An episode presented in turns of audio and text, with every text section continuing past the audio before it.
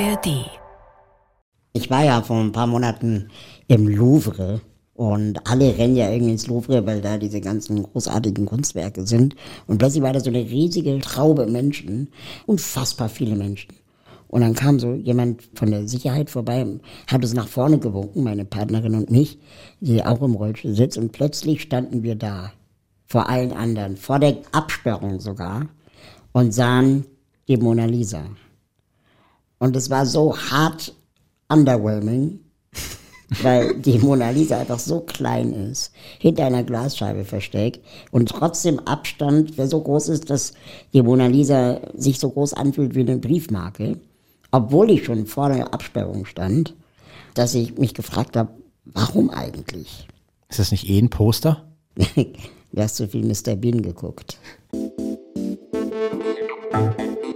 Die neue Norm. Eine Sehbehinderung, zwei Rollstühle oder drei JournalistInnen. Juditha Smikowski, Jonas Karpa und Raul Krauthausen sprechen über Behinderung, Inklusion und Gesellschaft. Ein Podcast von Bayern 2. Herzlich willkommen zu Die Neue Norm, dem Podcast. Diesen Podcast findet ihr übrigens auch wie alle 37 Folgen davor in der ARD Audiothek. Und in dieser Folge möchten wir uns ein wenig der Kunst widmen. KünstlerInnen mit Behinderung. Welchen Einfluss hat die Behinderung auf die Kunst? Verändert sie die Kunst und können KünstlerInnen mit Behinderung von der Kunst leben? Und sehen wir auch an der Kunst, dass Inklusion in Deutschland noch nicht weit genug ist und nicht wirklich funktioniert. Bei mir sitzen Judith Smikowski und Raul Krauthausen. Hallo. Hey. Mein Name ist Jonas Kaper. Und wir haben in der heutigen Folge einen Gast bei uns, um über Kunst und Kultur zu sprechen, nämlich Dirk Sorge. Er arbeitet als Künstler und Kulturvermittler in Berlin, Leipzig und Chemnitz. Er studierte Bildende Kunst an der Universität der Künste in Berlin und Kultur und Technik sowie Philosophie an der Technischen Universität in Berlin und er hat ähnlich wie ich, eine Sehbehinderung und kann deswegen auch etwas zum Thema Kunst und Kultur und Behinderung sagen. Hallo Dirk. Hallo, danke für die Einladung. Und endlich ist es mal in diesem Podcast so, dass wir zwei Perspektiven vom Bereich Sehbehinderung haben. Und mich würde mal interessieren, wie erlebst du Kunst, wenn du ins Museum, in Ausstellungen gehst? Wie machst du das? Also die erste Frage ist ja schon mal, wie erfahre ich überhaupt davon, dass es Ausstellungen gibt? Und da bin ich kein Freund von Flyern oder anderen gedruckten Medien, sondern ich brauche halt digitale Informationen. Im besten Fall in einer barrierefreien Version, barrierefreie Webseiten, Newsletter, Social Media. Da erfahre ich erstmal überhaupt, was es gibt. Und dann hilft es mir natürlich, wenn ich schnell erfahre, was ist das Thema, was ist das Konzept der Ausstellung, ähm, vielleicht auch Hintergrund über die beteiligten KünstlerInnen. Und dann in dritter Linie gucke ich mir die eigentlichen Bilder an oder Fotos von der Ausstellung, ob mich die interessieren. Also ich gehe wirklich von dem Konzept her ran. Und beeindruckende Bilder haben auch mal eine Wirkung, aber das ist jetzt nicht der Grund, warum ich in Ausstellungen gehe zum Beispiel. Also ich brauche wirklich ein starkes Konzept, einen guten Inhalt und dann ist es für mich ein Grund, dahin zu gehen. Und dann ist natürlich die Frage, wie erlebe ich dann vor Ort die Kunst? Das ist dann unterschiedlich. Im besten Fall natürlich geht man ohnehin ja, mit mehreren Leuten oder zu zweit immerhin ins Museum. Wenn das nicht möglich ist, dann wäre natürlich schön, wenn vor Ort ein Audioguide da wäre, der auch die Werke beschreibt. Das gibt es ja auch immer häufiger zum Glück.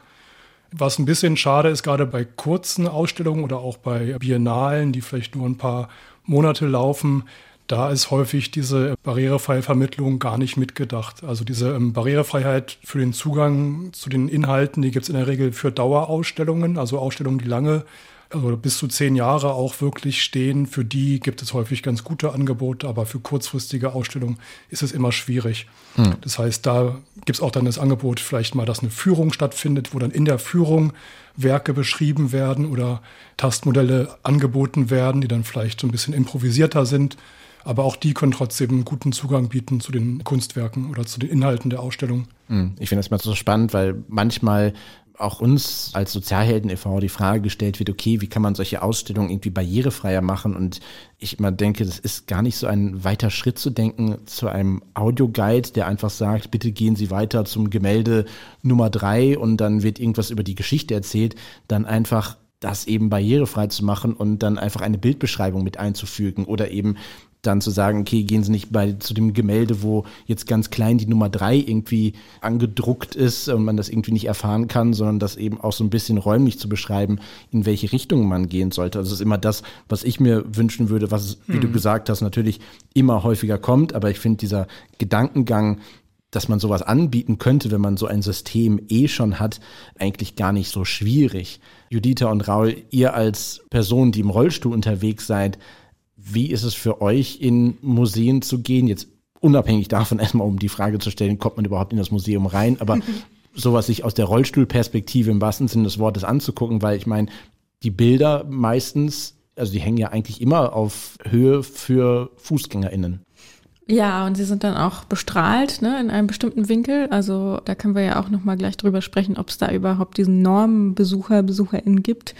Deswegen mag ich große Bilder und große Fotografien. Und was sehr, sehr schwierig ist, ist dann manchmal so in der Mitte des Raumes gibt es ja manchmal so wie so ein Kasten.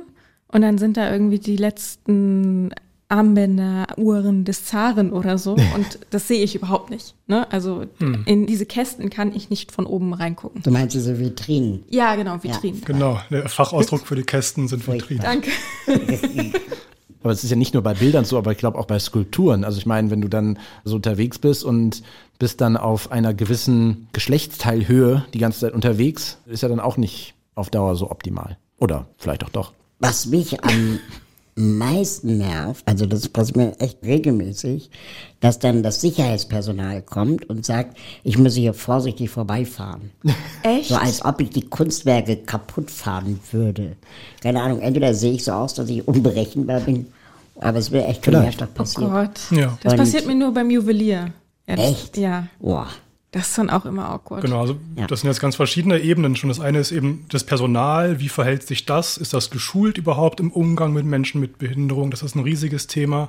Gerade so Sicherheitspersonal, was ja häufig auch externe Firmen sind, die sind ja gar nicht direkt beim Museum angestellt. Deswegen lohnt sich auch oft nicht, dass die weitergebildet werden, weil die nach ein paar Monaten ohnehin wieder ausgetauscht werden. Dann eben das Thema noch, ja, wie finde ich überhaupt die Beschreibung zu dem jeweiligen Kunstwerk? Habe ich irgendeine klitzekleine Nummer irgendwo versteckt am Rand, wo ich dann das in den Audioguide eintippen muss? Oder geht das automatisch, wenn ich mich dem Kunstwerk näher? Auch das wäre eine Option. Wie orientiere ich mich im Museum? Gibt es ein Bodenleitsystem? Alles das sind riesige Fragen, genau bis hin zur Ausstellungsgestaltung. Wie hoch wird was gehängt? Wie wird eine Vitrine unterfahrbar gebaut oder nicht? werden flache Objekte angeschrägt, dass man sie auch im Sitzen besser sehen kann. Alles das sind ja mhm. ganz viele Fragen. Und dann kommt sowas wie Bedingungen von der Restauration oder von den konservatorischen Bedingungen für Objekte. Manche können nicht angeschrägt werden weil die einfach zerfallen würden. Okay. Manche Objekte können nicht besonders hell beleuchtet werden, weil es da Grenzwerte gibt, weil irgendwelche alten Stoffe, weil die Farben sonst verschwinden würden. Also das sind ganz viele äußere Faktoren, die quasi diese Barrierefreiheit erschweren. Aber trotzdem müssen wir daran arbeiten und trotzdem gibt es ja auch Methoden, und jetzt gerade das Thema, ja, man kann nicht so nah an die Kunstwerke ran, weil dann die Alarmanlage angeht oder der Sicherheitsdienst verrückt wird. Aber man kann ja auch mit digitalen Mitteln einfach Dinge vergrößern. Man muss ja nicht immer in Person vor ein Objekt treten. Man, früher war es ja noch oft verboten, sogar Fotos zu machen in Ausstellungen. Mittlerweile ist das ja gar nicht mehr zu vermeiden. Und dann auf dem Smartphone oder auf dem Tablet kann ich mir das Objekt auch dann näher ranholen, vergrößern, Kontraste verstärken, wie ich es brauche. Das heißt, das ist eine riesige Erleichterung natürlich. Und dann gibt es ja noch, es fällt mir immer wieder auf, wenn ich mit Freunden oder Familien Museen gehe, die dann in der Regel die Treppe nehmen und man als rollstuhlfahrender Mensch dann über den Aufzug geht und dann plötzlich aber bei Kunstwerk 73 kommt ja. und dann letztendlich diese ganze Reise gar nicht mitgemacht ja. hat, die sich richtig, der oder richtig. die Museumspädagoge mal überlegt hat. Richtig, das ist ein riesiges Problem, wenn die ArchitektInnen das nicht von Anfang an an der gleichen Stelle einplanen, Aufzug und Treppe, dann hat man eine ganze Reihe von Folgeproblemen. Die Leitsysteme müssen irgendwie dann rückwärts gelesen werden, die Audioguide-Nummern passen nicht mehr, also das ganze Konzept zerfällt im Grunde. Und das sieht man teilweise auch noch selbst bei Neubauten, bei Museumsneubauten erlebe ich das, dass das selbst da nicht mitbedacht wird und das macht mich wirklich wütend. Mhm. Aber ich finde auch das, was du eben nochmal gesagt hast, mit dem, dass auch dieses Bewusstsein ganzheitlich irgendwie mitgedacht wird, weil das mit dem Fotografieren und Smartphones beziehungsweise Hilfsmittel benutzen, das ist auch noch das, was ich so erlebt habe. Also ich benutze auch häufig mein Smartphone und die Kamera dort, um Gegenstände näher zu holen beziehungsweise abzufotografieren und dann nochmal ranzuzoomen und es dann ich häufig schon erlebt habe, dass dann eben genau dieses Feedback dann vom Sicherheitspersonal oder von dem Museumspersonal dann kam, dass das irgendwie dann eben nicht erlaubt sei, hier Fotos zu machen, wo ich sage, ich mache keine Fotos. Sie können nach der Ausstellung gerne sich mein Smartphone angucken, dass ich keine Bilder gemacht habe, sondern ich eben nur diese Lupenfunktion nutze und das aber irgendwie gar nicht so einfach mitgedacht wird. Ich denke, mittlerweile sind die Museen aber ganz froh, wenn du Fotos machst und das dann auf Social Media postest mit dem passenden Hashtag, weil das ist ja auch Werbung für die Ausstellung wiederum. Ne? Also ich glaube, das hat sich in den letzten Jahren so ein bisschen gedreht, das Verhältnis zu Fotografie. Mm. Wir haben dich aber ja nicht nur eingeladen, weil du quasi nochmal aus der ZuschauerInnenperspektive uns noch was erzählen kannst, sondern eben, weil du auch ja selber Künstler bist. Genau, und apropos Social Media, du bist ja auch visueller Künstler, das können wir gleich nochmal besprechen, was das genau ist. Dein aktuelles Projekt ist ja auch auf Instagram einfach mal die automatisch generierten Alternativtexte zu posten. Das ist manchmal auch sehr witzig und manchmal auch sehr profan. Magst du mal erzählen, wie du darauf gekommen bist? Ja, gerne. Also vielleicht ähm, noch mal kurz davor. Also visueller Künstler, das ist einfach die Übersetzung. Also Visual Arts ist einfach bildende Kunst auf Deutsch. Also ich bin bildender Künstler, kann man auch einfach so sagen.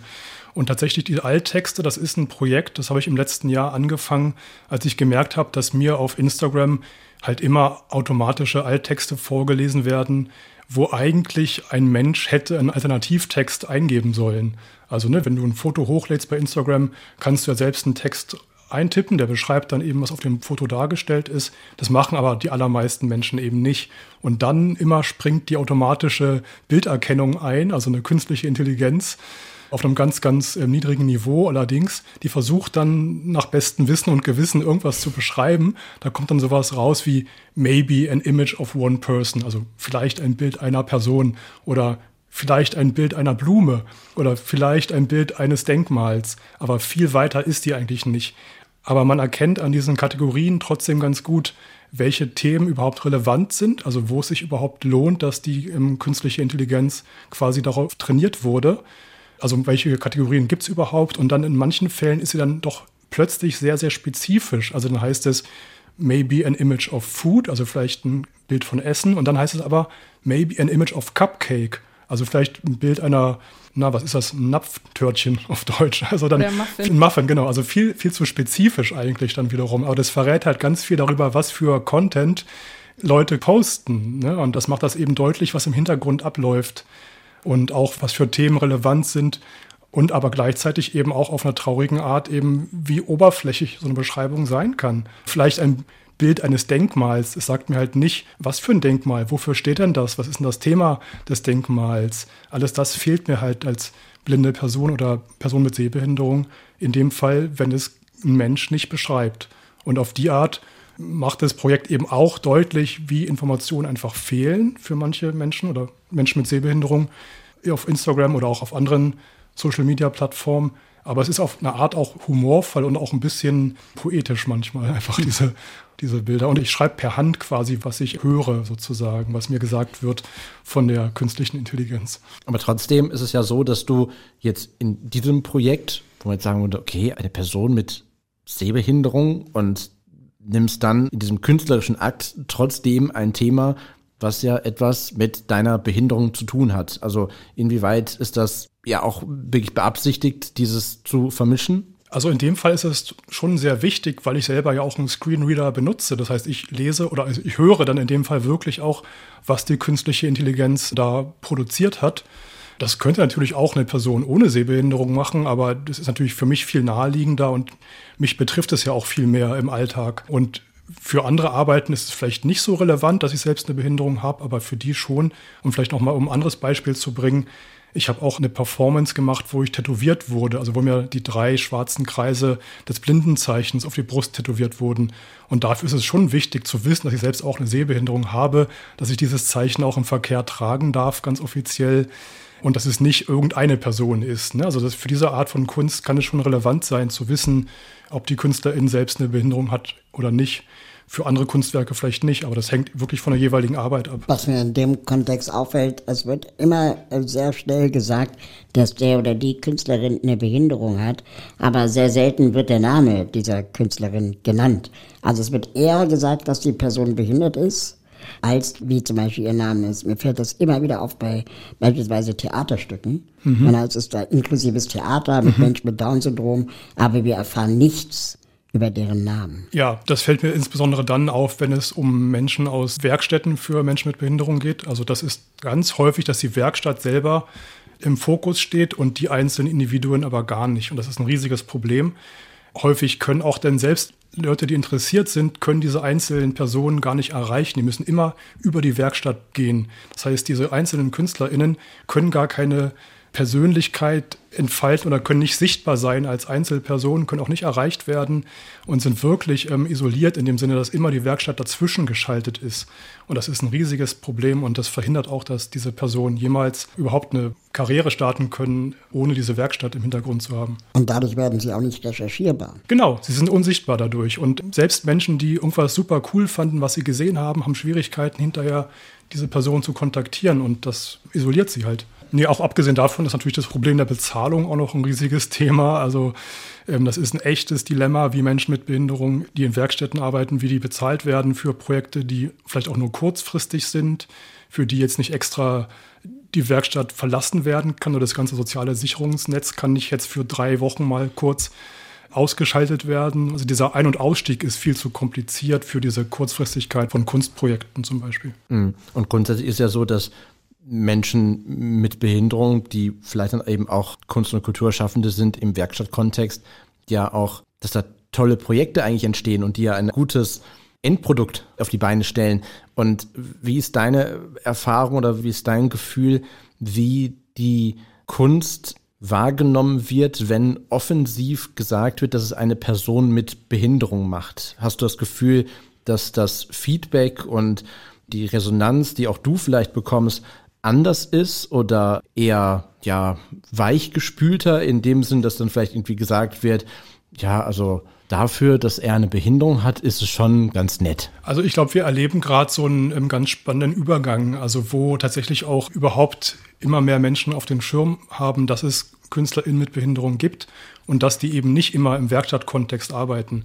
Ich glaube, was mir hilft, ich habe eben an der Kunsthochschule studiert, habe quasi den ganz normalen Weg gegangen und habe dadurch auch eine Legitimation. Aber das haben natürlich viele andere nicht. Und dann ist es noch schwieriger, den Fokus auf die Kunst zu lenken. Und selbst wenn die Behinderung für die Kunst wichtig ist, darf die Behinderung halt nicht alles überschatten. Und das ist super schwierig. Da ist auch die Frage, wie berichten Medien darüber zum Beispiel. Ne? Also wenn jetzt irgendwie so reißerisch gesagt wird, hier der blinde Pianist tritt heute Abend auf, Vielleicht ist es gar nicht immer relevant zu sagen, dass die Person blind ist. Und nicht in jedem Kontext ist die Info vielleicht wichtig und sollte auch nicht die erste Information immer sein. Und das ist halt ein schmaler Grad. Das hat mit ähm, Öffentlichkeitsarbeit zu tun. Ich würde immer sagen, dass das letzte Wort immer die Künstlerin selbst haben soll. Was wird wie kommuniziert? Auch in welcher Reihenfolge wird es kommuniziert? Und da sind wir halt gerade auf dem Verbesserungsweg, würde ich sagen. Es war vor ein paar Jahren noch viel schwieriger hat auch mit Generationsfragen zu tun. Also ne, es gibt jetzt auch in vielen Kultureinrichtungen so einen Generationswechsel, wo ich auch merke, dass jüngere Menschen doch eher auch kritisch solche Dinge hinterfragen, dass auch der Begriff Ableismus immer mehr bekannt ist, auch im Kulturbereich. Ich glaube, das ist schon eine Verbesserung, würde ich sagen. Aber brauchen wir nicht auch Vorbilder? Also braucht es nicht immer äh, den Nachwuchs, die Vorbilder? Also muss man es nicht eigentlich auch noch immer benennen? Es gibt KünstlerInnen mit Behinderung, weil dann irgendwie andere Leute sich denken, oh, okay, ich könnte das auch. Ja, Vorbilder sind wichtig und eigentlich sind auch Zahlen und Daten mal sehr wichtig und die haben wir halt gar nicht in Deutschland. Das ist ein riesiges Problem. Also gerade die Berufsverbände, die wissen häufig gar nicht, wie viele oder überhaupt, ob sie Mitglieder haben mit Behinderungen und wissen auch gar nicht, wie der Bedarf ist, zum Beispiel an barrierefreien Ateliers oder barrierefreien Proberäumen. Diese ganzen Daten werden überhaupt nicht erhoben. Und das ist ein riesiges Problem, weil auch dann natürlich die Forderungen dadurch weniger Nachdruck bekommen können, wenn einfach diese Zahlen gar nicht erhoben werden. Oder auch bei, bei Kulturförderprogrammen ähm, wird es weder abgefragt noch irgendwie wird dafür Geld bereitgestellt für Barrierefreiheitsmaßnahmen. Also in ganz, ganz wenigen Ausnahmen ist das überhaupt ein Thema. Und wenn alles das, dieses, was strukturell quasi das nicht beachtet, dann bleibt es halt erstmal ein Nischenthema ganz lange Zeit. Und dann sind diese Vorbilder natürlich umso wichtiger, um zu zeigen, es geht doch, es hat eine künstlerische Qualität und es muss sich nicht quasi hinter anderen künstlerischen Arbeiten verstecken. Dafür sind natürlich auch dann große Ausstellungen wiederum wichtig. Es gibt jetzt gerade im Schwulen Museum in Berlin eine ganz, ganz tolle Ausstellung, die ich allen Leuten ans Herz lege. Und vor zwei Jahren gab es in Frankfurt am Main die Ausstellung Crypt Time, die war natürlich auch wichtig, weil die einfach mal in einem Mainstream-Kunstort auch KünstlerInnen mit Behinderung groß präsentiert und einfach natürlich, dann gucken wir immer ins Ausland, also meistens ins englischsprachige Ausland, weil da einfach diese Diskurse schon vor 30 Jahren geführt wurden. Und das ist immer unser Vorbild und da müssen wir im Grunde hin, dass es überhaupt was wie Disability Arts gibt, dass es den Begriff überhaupt in Deutschland gibt und dass der nicht mit Behindertenkunst im Sinne von Werkstattkunst gleichgesetzt wird. Das ist eigentlich der Weg, auf dem wir uns gerade befinden. Da habe ich eine Frage. Wenn wir über Vorbilder reden, dann reden wir irgendwann auch über Ausbildung. Wie steht es denn überhaupt um die Ausbildung von unabhängigen KünstlerInnen, die jetzt nicht in dem Werkstattkontext Kunst machen. Ja, also da gibt es eine ganze Reihe von Problemen. Ich meine, das Offensichtliche ist eben allein schon das Bauliche. Die ganzen Kunsthochschulen sind irgendwie Gebäude aus dem 19. Jahrhundert. Die könnt ihr euch vorstellen, in welchem barrierefreien Zustand die sind, bis hin zu komplizierten Anmeldeformularen, Auswahlverfahren, die über mehrere Tage gestreckt sind, die einfach auch oft nicht transparent sind, was wird erwartet, in welchen Räumen finden die statt, wer wird anwesend sein. Also alles diese Dinge, die ja auch irgendwie mental extrem belastend sind, das sind Probleme. Im Studium selbst sind die Lehrmaterialien barrierefrei zugänglich, sind die Dozentinnen geschult im Umgang, alles das sind ja ganz, ganz viele Fragen. Ich denke, was in der bildenden Kunst ein Vorteil ist, dass da das ganze System so ein bisschen offener ist als meinetwegen in der Tanzausbildung oder in der Schauspielausbildung oder noch in der Musik. Ich würde sagen, in der klassischen Musik ist wahrscheinlich dieser Leistungsgedanke und dieses ganz, ganz fast schon militärische im Ideal noch am stärksten. Wenn du nicht mit vier Jahren angefangen hast, Klavier zu spielen, kannst du mit 18 nicht die Aufnahmeprüfung schaffen, so jetzt übertrieben.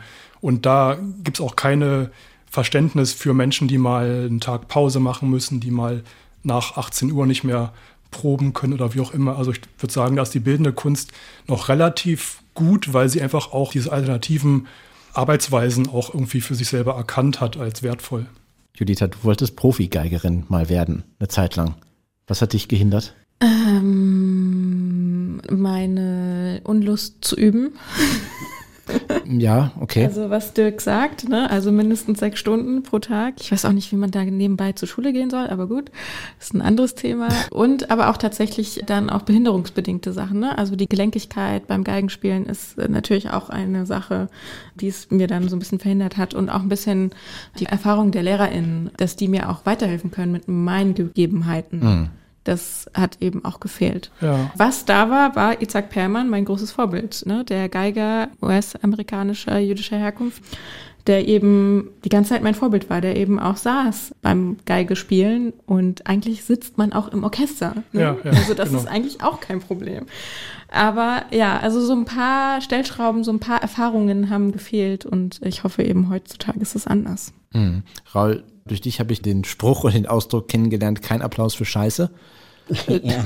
Bekommen Menschen mit Behinderung, die in der Kunst aktiv sind, ehrliches Feedback oder bekommen sie nur belächelndes Lob? Also in meiner Fernsehsendung Krauthausen Face to Face, wo ich ja viele Folgen lang mit KünstlerInnen mit Behinderung über genau diese Frage unter anderem auch rede, wie unterscheidest du eigentlich Mitleidslob oder dieses Behindertenlob. Oh, ist aber so toll, dass du auch ein Bild gemalt hast. Wer äh, zu wirklich konstruktivem Lob, ehrlichem Lob oder eben auch Kritik. Und äh, die sagen alle, das spürt man irgendwie, aber es ist gar nicht so leicht voneinander zu unterscheiden. Und das ist auch für viele KünstlerInnen immer ein Dauerthema. Es ist auch sehr auffällig, dass KünstlerInnen dann in der Kritik, äh, wenn sie dann beschrieben wird, diese Kunst, sich sehr häufig so wiederfinden, dass dann vor allem es um die Behinderung geht und kaum um die Kunst. Mhm. Und dann das auch wieder so eine Art Stigmatisierung ist. Und so Dirk würde mich noch interessieren, wenn es jetzt sowas gibt wie diese Ausstellung im Schwulen Museum in Berlin, irgendwas mit Queering the Crip oder so, ne? Yes. Ich glaube, so heißt die. Und äh, dann diese andere Crip Time Ausstellung und überall steht Crip, Crip, Crip oder Inclusion oder Diversity mhm. drauf. Dann frage gerade Bullshit-Bingo. Ja, dann, dann frage ich mich halt so ein bisschen, lade ich dann aber auch nicht eigentlich schon wieder die Leute ein, die sowieso schon empfänglich für dieses Thema sind und müsste nicht eigentlich out of sudden, also plötzlich irgendwo behinderte Kunst auftauchen, wie halt weibliche Kunst plötzlich irgendwo auftaucht und es nicht immer nur unter einem bestimmten Label stattfinden sollte. Ja, auf jeden Fall. Also bei der Ausstellung Cryptime war es ja auch so, dass auch Menschen ohne Behinderung da auch mit ausgestellt wurden, die einfach über das Thema Zeitwahrnehmung, Vergänglichkeit und Leistungsdruck und solche Dinge auch thematisiert haben. Also da ging es gar nicht nur, dass nur Menschen mit Behinderung ausgestellt wurden, sondern es war eher ein thematischer Zugang. Aber ich meinte das nochmal einen Schritt weiter. Also ja, ja, das ist auch einfach in irgendeiner x-beliebigen Ausstellung genau. auch Menschen mit Behinderung. Ja, das ist natürlich das Ziel. Da kommen wir auch schrittweise hin. Aber ich glaube, noch brauchen wir diese ähm, offensive Thematisierung. Aber was ich auf jeden Fall vermeiden würde, wäre das Wort Inklusion in irgendeinem Titel von einer Ausstellung oder in einem Theaterstück oder wie auch immer zu verwenden. Also dieses Wort ist genau kontraproduktiv. Das würde genau zum Gegenteil führen. Beim Wort Crip würde ich sagen, es ist okay, weil es ja auch eine Selbstaneignung ist und ein empowerndes Wort. Da würde ich das eher noch durchgehen lassen. Aber Inklusion als Teil von einem Ausstellungstitel würde ich wirklich vermeiden. Mhm. Wie traurig das ist, oder? Also Inklusion ist eigentlich das Ziel und sollte das Ideal sein einer Gesellschaft und dann ist es schon jetzt so verpönt, das eben auch zu sagen. Naja, aber du würdest ja in einem Ausstellungstitel trotzdem das Thema in den Vordergrund stellen und nicht, was das gesellschaftliche Ziel ist. Mhm. Also ich würde immer vom Thema eigentlich eher ausgehen und nicht, was wollen wir denn jetzt langfristig gesellschaftlich, politisch erreichen. Das kann ja im Hintergrund trotzdem ablaufen, aber es muss ja nicht im Titel erwähnt werden. Hm. Du meinst auch so ein bisschen, die Kunst äh, sollte nicht immer erziehen müssen? Nee, überhaupt nicht. Und die Kunst sollte auch nicht mit einem Zeigefinger kommen. Also vielleicht eher mit einem Mittelfinger, wenn überhaupt. Und, ähm, also und vielleicht nochmal kurz einen Schritt zurück. Also auch wenn Künstler in ihre eigene Behinderung thematisieren, es geht ja nicht um sie als Person. Es geht ja häufig darum, was eigentlich gesellschaftlich schiefläuft. Oder wenn ich diese Alttexte thematisiere, da geht es ja nicht darum, dass ich jetzt persönlich diese Alttexte mir vorlesen lasse, sondern es geht ja darum, was eigentlich im Hintergrund auf Instagram abläuft, wie da Bilder kategorisiert werden, vielleicht wie die auch später verwertet werden oder ausgewertet werden. Es geht ja gar nicht nur um die eigene Behinderung, sondern die Behinderung ist quasi der Ausgangspunkt um Fragen zu stellen, die aber auch dann ganz andere Bereiche thematisieren oder ganz andere Ebenen auch betreffen. Ne? Also das würde ich nochmal unterscheiden wollen. Hm, aber ich habe jetzt neulich zum Beispiel mal wieder Fernsehen geguckt. So. Und in der Fernsehwerbung werden ja manchmal neue Musikalben promoted und ja beworben. Und da ist häufig so, der Sprech oder der, der Umgang damit, dass ja so beschrieben wird, was auf dem Album so zu hören ist. Und da kam neulich die Aussage, die Künstlerin verarbeitet in diesem Album den Trennungsschmerz zu ihrem Ex-Mann. Hm. So, also wo, wo ich sage, quasi die Kunst des Musikmachens, da steckt die persönliche Verarbeitung mit drin von Gefühlen. Und meine Frage ist da, muss die Kunst von Menschen mit Behinderung unbedingt auch eine Verarbeitung ihres Leidens dann vielleicht sein? Also muss man dann zwangsläufig auch die Behinderung irgendwie mitverarbeiten? Also was du beschreibst, ist ja so eine Art therapeutischer Ansatz, wo also Menschen quasi nicht anders können, als Kunst zu machen und dann damit irgendwie ihre inneren ja, Probleme irgendwie besser ausdrücken oder verarbeiten können. Ich würde sagen, Kunst, wenn sie öffentlich gezeigt wird, sollte immer mehr sein als das. Also wenn sie öffentlich gezeigt wird, ich kenne die Person nicht, ich habe keinen persönlichen Bezug zu der Künstlerin, dann muss es was geben, was mich trotzdem daran interessiert. Und dann kann es nicht nur eine rein biografische, individuelle Geschichte sein. Also es kann der Ausgangspunkt sein, meinetwegen, aber es muss dann einen Schritt weitergehen. Ich würde sagen, es klappt nur dann, wenn du als Betrachterin irgendwie eine Brücke schlagen kannst und Dinge halt auf dein eigenes Leben beziehen kannst. Dann klappt es. Aber wenn es nur bei der Person selbst bleibt, ist es, glaube ich, ein, ja, zu wenig. Das ist halt ja bestenfalls therapeutisch. Heißt also, Judita, du müsstest, wenn du jetzt künstlerisch aktiv wärst und deinen innerlichen Schmerz mit der Krankenkasse und der Bewilligung von einem neuen Rollstuhl Ausdruck verleiten möchtest. Musst du und in diese Wunde wieder rein? Es tut mir leid, aber wenn du das verarbeiten würdest durch eine große Installation. Performance. Entweder das oder durch eine große Darbietung, indem du quasi 20 zerstörte Rollstühle, die bunt besprüht sind, quasi als Installation aufbaust. Wäre das was? Oder also du müsstest dann darauf verzichten, weil es ja quasi dann nur, nur deine persönliche Geschichte ist. Oder Leute kommen hin und sagen, aha, äh, das sagt mir irgendwas. Ja, es ist ja wieder eine Aufmerksamkeit drauf lenken eines gesellschaftlichen Problems, wie Dirk sagt, wäre ja, es. Ne? Genau. Es geht nicht um deine ganz spezifische Problematik, weil du, ne, also das ist vielleicht der Startpunkt, ja. aber es soll dann auf einer anderen Ebene auch noch was zeigen oder, oder darstellen. Vielleicht als Beispiel mal wieder von der Ausstellung Crypt Time, da gab es eine US-amerikanische Künstlerin, Shawanda Corbett, die hat ja, Skulpturen dargestellt, die vom Weiten so ein bisschen wie Schachfiguren aussehen vom Profil her. Aber viel größer, also Mischung aus Schachfiguren und Vasen. Und erst, wenn man so ein bisschen recherchiert, checkt man, was die Verbindung zu ihrer eigenen Behinderung ist. Die ist jetzt nicht im Vordergrund, aber sie ist total naheliegend, wenn man es einmal weiß. Aber man braucht diese Information nicht, um erstmal die Skulpturen irgendwie cool zu finden, weil die total eine krasse räumliche Wirkung haben, weil die auch farblich total eine Präsenz haben. Und aber es gibt quasi einen kleinen Kniff, der da ist, den man auch ähm, nachlesen kann. Aber man, man, muss das nicht als erstes wissen, um diese Skulpturen erstmal einfach ästhetisch erfahren zu können, um sie auch spannend finden zu können. Und das ist halt das, was ich meine. Also es, es darf nicht sozusagen nur um diese eine Person konkret gehen, sondern es muss halt noch eine Form finden, die auch für sich stehen kann, die auch für sich irgendwie ansprechend oder zumindest interessant auf irgendeine Art Weise wirkt. Ne? Oder auch vielleicht auch abschreckend oder verstörend oder wie auch immer. Aber es muss auch losgelöst von der konkreten Person ähm, was in mir auslösen. Aber so von der Zuschauerinnenperspektive auch noch, äh, gerade weil du dieses mit dem Auslösen, ne, dass es irgendwas auslösen soll, dass wir es verstehen sollen, dass wir es erfassen sollen. Ich finde, Kunst hat auch sehr häufig was Elitäres. Also, dass du dich immer fragst, habe ich das jetzt eigentlich verstanden? Muss ich das eigentlich verstehen, was der Künstler, Künstlerin hier gerade sagt? Muss ich das komplett erfassen oder darf ich mir auch meine eigene Meinung bilden? Ich glaube, du musst dir deine eigene Meinung bilden, weil ich glaube, die allerwenigsten KünstlerInnen würden sagen, ich habe hier was, was ich irgendwie ausdrücke und du musst das hinterher irgendwie entziffern. Ich glaube, das ist ein ganz, ganz falsches Kunstverständnis. Diese Idee, dass die Künstlerin irgendwas Geheimnisvolles ins Kunstwerk reinpackt, was du hinterher wieder auspacken musst. Ich glaube, so funktioniert das überhaupt nicht. Also was aber natürlich stimmt, viele Kunstwerke brauchen viel Hintergrundwissen, um erstmal zu verstehen, was ist denn der, der Gedanke gewesen oder worauf bezieht sich das, vielleicht auch, auch irgendwie historische Ereignisse oder auch weltpolitische Geschehen, die nicht jeder auf dem Schirm hat. Das Wissen kann natürlich dann fehlen bei den einzelnen Personen.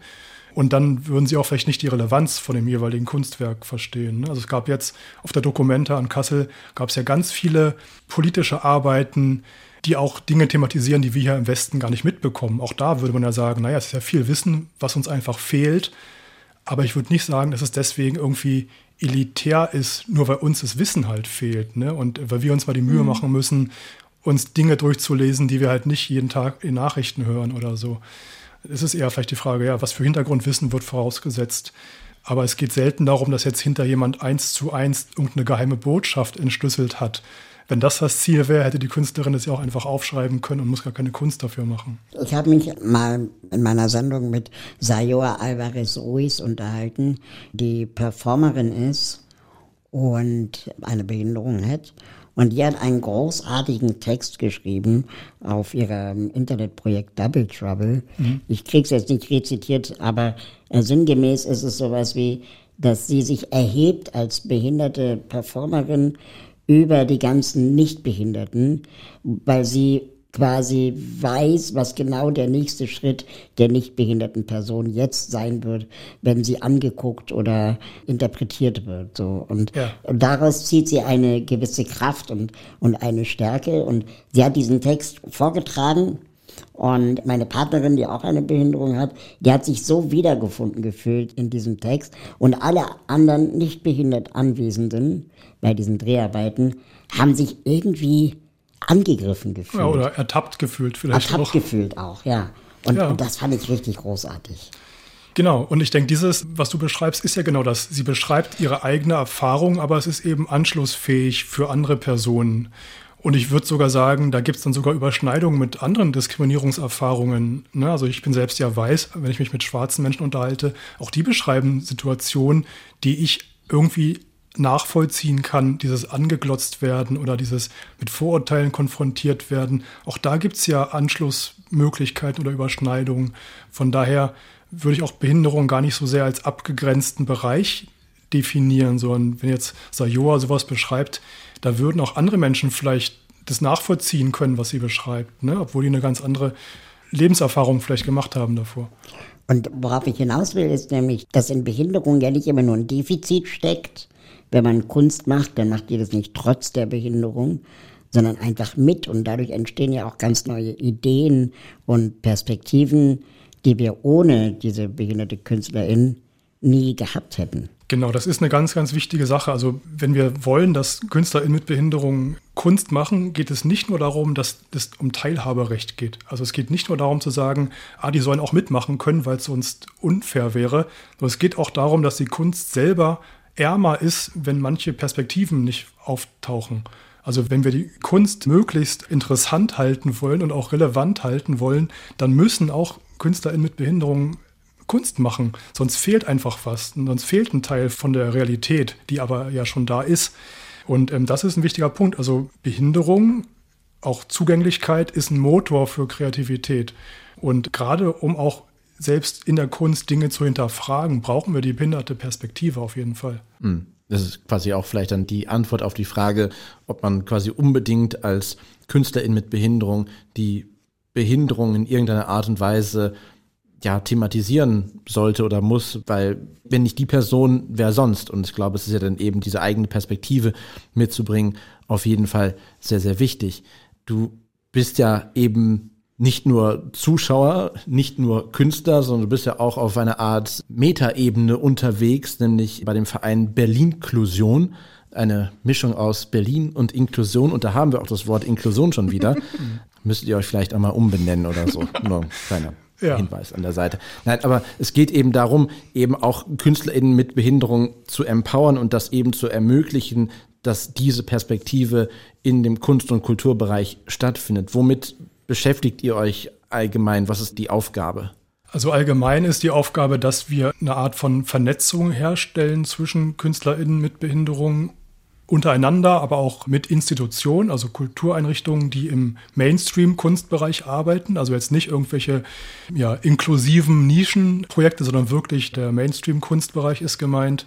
Wir beraten auch Kultureinrichtungen ähm, zum Thema Inklusion und Barrierefreiheit, bieten auch Weiterbildung an, ganz unterschiedlich. Auch bei kreativen Projekten sind wir oft dabei, wenn also meinetwegen Ausstellungen neu gestaltet werden sollen.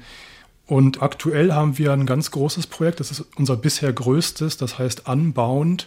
Das ist ein Residenzprogramm für KünstlerInnen mit und ohne Behinderung. Und da vermeiden wir das Wort inklusiv oder Inklusion. Wir sagen, es ist eine flexible Residenz. Und zwar, was sie unterscheidet, sie ist nicht an einen Ort und eine feste Zeit gebunden, was ja für viele KünstlerInnen mit Behinderung immer eine Schwierigkeit ist. Bei so Residenzorten, die sind häufig irgendwo auf dem Lande, irgendein altes Schloss. Du musst da so und so viele Wochen da sein und präsent sein. Und das alles machen wir explizit nicht. Das heißt, wir geben den KünstlerInnen Geld wir bieten Workshops an zur Vernetzung, zur Weiterbildung. Und dann gibt es im Juni eine große Ausstellung in Berlin, wo die ähm, Arbeiten gezeigt werden, die in der Residenz entstanden sind. Das ist natürlich ein bisschen paradox, weil wir damit das Residenzprinzip eigentlich ähm, auflösen. Aber wir bieten trotzdem natürlich diese finanziellen Unterstützung an, auch die personelle Unterstützung. Und das Ganze wird eben in einer großen öffentlichen Ausstellung gezeigt, im äh, CLB in Berlin, das ist am Moritzplatz im Aufbauhaus. Also auch ein Ausstellungsort, der sich auch gerade mit Stadtraum ganz stark beschäftigt. Ähm, deswegen passt das auch thematisch ganz gut. Und das wird am 10. Juni eröffnet, läuft bis 16. Juli. Und das ist gefördert worden im Rahmen des Kulturprogramms zu den Special Olympics, die ja dieses Jahr in Berlin stattfinden werden. Aber wenn du sagst Residenzen und eigentlich haben die sehr, sehr viele Freiheiten, die Menschen, und trotzdem habt ihr ja eine Deadline. Genau, äh, also wir, haben, wir, haben, die Deadline, wo die Ausstellung stehen ja. soll, das ist klar, aber wir haben jetzt nicht diese ähm, Anwesenheitspflicht, die andere Residenzen ja haben. Ne? Also es hat natürlich auch den Hintergrund, dass es tatsächlich ganz, ganz wenige barrierefreie ähm, Atelierräume in Berlin zum Beispiel gibt. Ne? Das ist so ein bisschen die Kehrseite dieser Freiheit. Oder wenn überhaupt Räume ähm, barrierefrei sind, sind sie halt nicht bezahlbar oder halt nicht frei zum passenden Zeitraum. Und das ist ein riesiges Problem, um nochmal auf die praktische Barrieren zurückzukommen. Also einfach, wenn du künstlerisch arbeiten willst oder wenn du einen, Proberaum brauchst, der barrierefrei sein soll, das ist selbst in Berlin noch total schwierig und also kaum bezahlbar. Was sind denn deine Erfahrungen, wenn KünstlerInnen sich bei euch melden und um Hilfe bitten oder um Tipps bitten? Sind es hauptberuflich KünstlerInnen? Oder wie erlebst du das? Ja, also die, die sich an uns wenden, sind schon zumindest die, die ähm, das nicht mehr als Hobby machen, sondern schon wirklich mit einem Anspruch, das ähm, als Beruf auszuüben. Die wenigsten können ja davon leben, aber es betrifft ja auch Menschen ohne Behinderung. Die allerwenigsten KünstlerInnen können von ihrer mhm. Kunst leben und sind trotzdem dann hauptberuflich KünstlerInnen. Und was natürlich häufig kommt, ist die Frage, ja, wo gibt es Förderung, Finanzierung? Also einmal natürlich überhaupt für Projekte, aber dann nochmal die Frage auch, wo gibt es eventuell ähm, Förderungen, die auch Barrierefreiheitskosten beinhalten können? Da gibt es zum Glück in Berlin die Impact-Förderung vom Senat, die explizit sagt, ihr könnt auch Kosten für Barrierefreiheit mit auflisten. Die Jury ist auch dafür sensibilisiert, die wird auch dann darauf schauen und auch verstehen, wie diese Kosten entstanden sind. Also da war ich auch Mitglied gewesen und habe auch Diskussionen erlebt, die auch dann sozusagen auch teure Projekte bewilligt haben, weil eben klar war, ja, die Kosten sind notwendig, weil zum Beispiel Gebärdensprachdolmetschung einfach für mehrere Wochen bezahlt werden musste und anders wäre das Projekt nicht möglich gewesen. Und das ist was, was in anderen Jurys vielleicht leichter durchgefallen wäre, einfach aufgrund der hohen Kosten. Das heißt, da muss die Jury dann sensibel sein und auf sowas achten. Ja, und solche Dinge können wir eben auch Leuten dann raten oder einfach das Wissen weitergeben, was wir über die Jahre gesammelt haben. Aber häufig müssen wir auch sagen, ja, wir kennen die Probleme, zum Beispiel wieder die Atelierräume, wir kennen die Situation, wir können da jetzt konkret auch gerade nichts ändern. Ne? Also wir als Berlin-Inklusion können auf Probleme hinweisen, wir sind auch in Kontakt mit der Kulturverwaltung, aber wir können jetzt keine Räume selbst bauen oder so, ne? das ist klar. Und mm, da sind ja. wir so ein bisschen auch an unsere Limit gekommen dann irgendwann ja, bestehende Probleme. Ich meine, wir haben eben schon so ein bisschen über, über Werkstätten gesprochen und jetzt über das Thema, ob man von der Kunst leben kann. Wir haben über die Bezahlung in Werkstätten für Menschen mit Behinderungen gesprochen. Wie schafft man es, ich glaube es auch nicht, dass du jetzt vielleicht die super Lösung jetzt vielleicht gerade parat hast, aber wie schafft man es oder wie kann man es langfristig schaffen, eben Kunst- und Kulturprojekte aus dem Werkstattkontext äh, herauszuholen, damit die Leute eben mehr als ihren bestenfalls Stundensatz von 1,35 Euro bekommen. Also ich denke, was wahrscheinlich am ehesten machbar wäre, dass diese Übergänge leichter und weniger bürokratisch sein sollten. Also wenn ich jetzt weiß, also ganz häufig bekomme ich ja kurzfristig die Meldung, hier die Förderung kommt im April, sage ich mal, die geht für drei Wochen und ähm, in der Zeit könntest du teilnehmen. Das heißt, es muss eigentlich möglich sein, relativ kurzfristig aus diesem sozialen Sicherungssystem rauszukommen, um dann in ein paar Wochen lang Geld zu verdienen und danach aber wieder einsteigen zu können. Weil dieser Schritt, komplett auszusteigen, ist natürlich für viele unrealistisch. Und das heißt, diese Übergänge müssen viel leichter möglich sein und auch kurzfristiger und unbürokratischer ohne dass dann hinterher das Geld irgendwie abgezogen wird oder so. Ne? Und das wäre wichtig, dass sich da was tut. Und ich denke, mittelfristig sollten die Werkstätten ohnehin nicht mehr existieren. Also wenn ihr mich fragt, das ist ein Problem, dass es die immer noch gibt und dass eigentlich keine richtigen Alternativvorschläge diskutiert werden in der breiten Öffentlichkeit, wie das mal irgendwie ähm, ja, auslaufen kann in absehbarer Zeit. Und dass sie auch viele Probleme noch nicht mal erkannt haben. Das ist eigentlich so, was ich immer äh, krass finde. Wie gehst du denn damit um als Künstler, wenn dann Aber sagen wir mal, Kuratorinnen oder Museen oder Ausstellungen sagen, ja, aber dafür bekommt man halt Publikum und Reichweite. Ähm, nur davon kann man ja keine Miete bezahlen. Nee, genau. Also tatsächlich gibt es ja auch vom Bundesverband der bildenden KünstlerInnen gibt es ja auch Honorarempfehlungen, also sowohl Stundensätze, aber auch Empfehlungen für Ausstellungshonorare. Und die kalkulieren ganz klar, was ist überhaupt der Mindestsatz, um davon leben zu können. Und ich finde, daran sollten wir uns orientieren. Und natürlich ist es wichtig, auch ja, irgendwie Sichtbarkeit zu bekommen, PR zu bekommen. Aber eben, das alleine kann halt keine Miete bezahlen. Das heißt, es muss immer eine Forderung geben, auch für Honorare. Und ähm, ich denke, das kann nur funktionieren, wenn Leute halt das auch konsequent durchziehen und sich nicht unter Wert verkaufen. Das betrifft aber sowohl Menschen mit als auch ohne Behinderung. Also auch selbst KünstlerInnen ohne Behinderung sind ganz knapp über der Armutsgrenze. Da gab es jetzt vor kurzem auch einen Bericht. Also ich glaube, der Durchschnitt ist irgendwie bei weiblichen KünstlerInnen irgendwie 16.000 Euro im Jahr und bei männlichen KünstlerInnen so 20.000 Euro. Also das ist wirklich nur auf einem ganz, ganz niedrigen Niveau, wo wir uns hier bewegen. Da könnte ich eine Menge zu sagen. Also weil passiert es dann nicht auch sehr häufig, dass dann gesagt wird, ja, ja, das betrifft ja alle und damit wird aber die besondere Situation wieder der KünstlerInnen wieder negiert? Nee, genau, ich wollte nur gerade sagen, das ist ein Problem, was sozusagen noch viel weitere Auswirkungen hat, aber deswegen orientieren wir uns halt auch, oder sollten wir uns auch an diesen Mindesthonoraren orientieren, die einfach durchgerechnet wurden, ganz knallhart. Was braucht eine Person, um davon leben zu können? Aber mhm. natürlich kommen mehr Ausgaben hinzu, sobald du halt Assistenzkosten hast zum Beispiel. Und das ist nochmal ein anderes riesiges Problem. Wenn ich als freischaffender Künstler oder Selbstständiger, bin ich ja dann offiziell, wenn ich als Selbstständiger Assistenzbedarf habe, muss ich ja nachweisen, dass ich quasi meinen Lebensunterhalt bestreiten kann, um Anspruch zu haben auf diese Mittel zur Teilhabe am Arbeitsleben. Das ist ja das klassische Henne-Ei-Problem. Natürlich, wenn ich als, als Rechtsanwalt arbeite und gut verdiene, ist es wahrscheinlich relativ einfach, obwohl es immer noch schwierig genug ist, aber dann ist es zumindest auf dem Papier gut nachweisbar, dass ich gutes Einkommen habe. Oder wenn ich im Büro einen Standard 9-to-5-Job habe, ist gut ausrechenbar, wie viel ich verdiene und dann kann ich auch sagen, hier, ich brauche eine, eine Assistenz, die mir irgendwie Akten reicht oder die mir mal was vorliest. Aber als selbstständige Person, die ganz, ganz prekär am Existenzminimum kratzt, ist es halt fast unmöglich, diese Leistung zu bekommen. Und dann schaffst du es auch gar nicht erst, diese Schritte zu gehen, um dann davon später leben zu können. Also das ist ein riesiges Problem.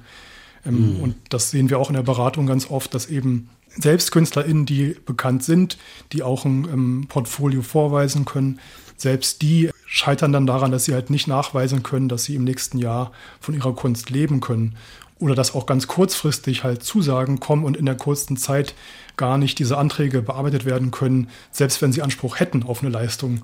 Das heißt, das sind so bürokratische Hürden, die gar nicht, also dieses ganze System ist gar nicht darauf vorbereitet, dass Menschen spontan an Projekten teilnehmen zum Beispiel. Mhm. Und häufig ist ja auch so, dass einfach gerade der finanzielle Output ist so das, was ganz am Ende natürlich steht und auch das Wichtige ist, aber eben, ja, wir haben es eben schon angesprochen, eben auch für Künstler mit Behinderung der Zugang zu gewissen Ausbildungsstätten einfach fehlt. Genau, da gibt es zum Beispiel ein Projekt äh, von Eukrea, das ist ja ein Hamburger Verein, der ähm, mit dem Projekt Art Plus wirklich Leute auch aus dem Werkstattkontext als GasthörerInnen in Unis äh, schicken möchte und das auch tut bereits. Also da gibt es ein paar Unis, die auch da schon kooperieren und in künstlerischen Berufen dann einfach in diesen Studiengängen vorkommen das sind alles natürlich Modellprojekte, das sind Einzelversuche sozusagen auch, wo viel auch das Elternhaus natürlich dahinter wieder stecken muss, was mir erzählt wurde von Eukrea. Aber es sind sozusagen die ersten Versuche, da auch ein bisschen mehr Substanz auch reinzubringen. Ne? Also mhm. KünstlerInnen kannst du dich, glaube ich, wahrscheinlich immer nennen, ne? aber was steckt dann auch dahinter, wenn du eben gerade auch in diese Residenzen, in Programme aufgenommen werden willst? Äh, da musst du ja auch was vorweisen. Na klar, für manche Förderung ist halt Bedingung, dass du auch eben Kunst studiert hast oder für manche ähm, Residenzen auch. Aber was interessant ist vielleicht in dem Zusammenhang, es gibt schon bei ganz vielen Kunsthochschulen auch die Möglichkeit, ohne Abitur zu studieren. Also wenn die künstlerische Eignung besonders toll ist, ich weiß nicht, das heißt ja, besonders hohe künstlerische Eignung, dann kannst du auch ohne Abitur ähm, da studieren. Ich glaube, das wissen nur viele nicht und es ist natürlich überhaupt nicht klar, wann diese besondere hohe künstlerische Eignung erreicht ist, weil es genau. am Ende ja vom Auswahlverfahren oder von der Kommission abhängt. Aber auf dem Papier gibt es die Möglichkeit schon. Ne? Und es gibt ja auch viele, viele Menschen, die sogar unter 18, schon mit 16 Jahren, meinetwegen ein Musikinstrument studieren weil die halt die Ausnahme bekommen, du bist so gut in deinem Instrument, du darfst auch ohne Abitur schon meinetwegen Geige studieren. Mhm. Also die Möglichkeit gibt es und die könnten ja eben auch Menschen theoretisch nutzen, die, die eben ja, nach der 10. Klasse abgegangen sind und eben kein Abitur gemacht haben zum Beispiel. Mhm. Hast du denn grundsätzlich neben dem vielleicht hart an dem eigenen Talent und an dem eigenen künstlerischen Anspruch zu arbeiten und sich dann bei Kunsthochschulen zu bewerben, noch weitere Tipps für den, den potenziellen Nachwuchs für Menschen mit Behinderungen, die künstlerisch aktiv werden wollen und sich einfach fragen, wie schaffe ich es, dort ja, einen Fuß in die Tür zu kriegen? Also auf jeden Fall immer zum Tag der offenen Tür gehen. Das haben ja fast alle Kunsthochschulen mindestens einmal im Jahr. Oder so ein ja, Rundgang, wo halt die aktuellen Studierenden ihre Arbeiten zeigen. Sich da auf jeden Fall auch mal informieren. Häufig gibt es auch Beauftragte für Studierende mit Behinderung an den Hochschulen. Auch die haben Informationen, auch was also Nachteilsausgleiche angeht. Wenn zum Beispiel Prüfungen länger dauern aufgrund der Behinderung, auch da gibt es ja Nachteilsausgleiche. Das sollten die Beauftragten für Studierende mit Behinderung auch wissen. Ansonsten sich selbst klar machen, wenn, also jetzt im Bereich bildende Kunst wird ja häufig irgendwie eine Mappe eingereicht mit Arbeitsproben, klar machen, thematisiere ich die Behinderung? Wenn ja, nur am Rande oder offensiv? Ist sie sogar wichtig, um die Arbeiten zu verstehen? Das ist wirklich eine individuelle Frage, die aber, da sollten sich die Personen vielleicht jeweils auch im Klaren sein. Und was ich feststelle, dass gerade die jüngeren Dozierenden oder ProfessorInnen auch offen für das Thema sind und auch wirklich Interesse haben, diese Perspektive auch in ihre Klassen hinterher reinzubekommen. Mhm. Im Bereich bildende Kunst. Im Bereich Tanz kann das ganz anders sein. Da höre ich also auch ganz andere Geschichten. Aber im Bereich bildende Kunst scheint da eine Öffnung stattzufinden, auf jeden Fall. Alle Kunstprojekte und Initiativen und Ausstellungen, über die wir jetzt gerade gesprochen haben, haben wir euch auch nochmal zusammengefasst auf unserer Website in unseren Show Notes auf www.dieneuenorm.de. An dieser Stelle, Dirk, vielen Dank, dass du da warst und uns ein bisschen die Kunst und Kultur näher gebracht hast aus äh, deiner Perspektive und aus deinem kunstschaffenden Prozess. Danke für euer Interesse und dass ich hier sein durfte. Und wir bedanken uns auch und hoffen, dass auch ihr das nächste Mal wieder mit dabei seid. Bis dahin. Tschüss. Tschüss. Tschüss. Und noch ein Hörtipp. Mit Kunst Geld verdienen, da hapert es nicht nur bei Menschen mit Behinderungen, sondern es gibt auch einen Gender Gap. Schauspielerinnen, Musikerinnen, Designerinnen und zum Beispiel auch Malerinnen arbeiten für ein noch geringeres Gehalt als ihre männlichen Kollegen. Das hat auch die Schauspielerin Lena Vogt erlebt, als sie in einem Theater angestellt war. Und zwar bin ich zu meinem damaligen Chef gegangen und habe allen Mut zusammengenommen und dachte so, okay, ich frage jetzt mal nach einer Gehaltserhöhung. Dann habe ich innerhalb dieses Gesprächs von meinem Chef erfahren, der dann so geguckt hat in die Auflistung, wer verdient was. Und er meinte so, wow, Lena, du müsstest ja wirklich mehr verdienen, weil der Kollege zum Beispiel mehr verdient als du. Und das war schon so eine Selbstverständlichkeit, dass Männer ein bisschen mehr verdienen als Frauen. Das hat mich schon echt schockiert. In der Kulturbranche beträgt der Gender Pay Gap laut dem Deutschen Kulturrat bis zu 30 Prozent. Warum das so ist und was sich ändern müsste, damit der Kulturbetrieb gerechter wird, erzählt die Radioreportage Die Kunst der gleichen Bezahlung von Lilly Ruge zu hören in der ARD Audiothek. Musik